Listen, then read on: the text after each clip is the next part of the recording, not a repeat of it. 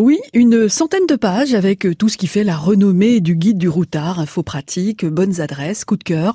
À cheval sur l'Oise et la Seine-Maritime, le Pays de Bray a donc désormais son guide du routard. J'ai rencontré Philippe Cloiguin, directeur fondateur du guide, et Xavier Lefrançois, président du PTR, le pôle d'équilibre territorial et rural et également maire de Neufchâtel-en-Bray. Alors on a candidaté et ça a été un travail euh, important et euh, je sais que nous étions cinq territoires à candidater et le Pays de Bray euh, a récupéré la, la, palme. Donc voilà, je pense que le travail été récompensé, mais c'est pas uniquement le travail, c'est tout simplement euh, recenser toutes ces, ces richesses environnementales, architecturales que représente le Pays de Bray.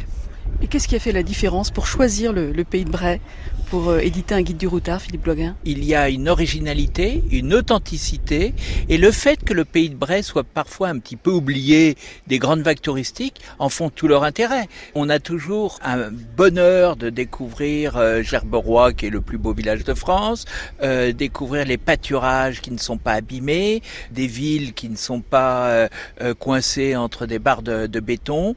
Vous avez la chance d'habiter dans un territoire qui est authentique dont les villages euh, sont euh, construits de la même façon depuis euh, des siècles. Et c'est ce que cherchent les touristes maintenant, c'est l'authenticité. L'authenticité, vous l'avez dans le pays de Bray.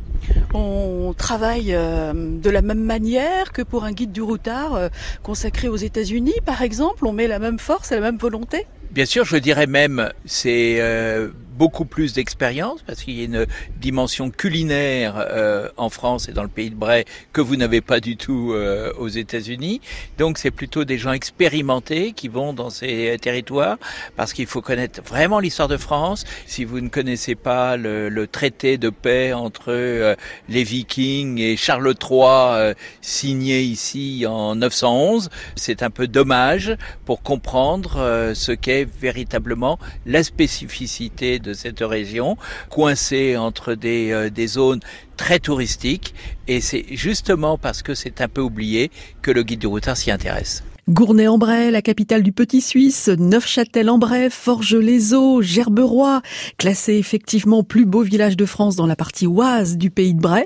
Voilà des routes touristiques à parcourir cet été. Le guide du routard du Pays de Bray en poche. Il est vendu 4,90 euros dans beaucoup de librairies et d'offices de tourisme.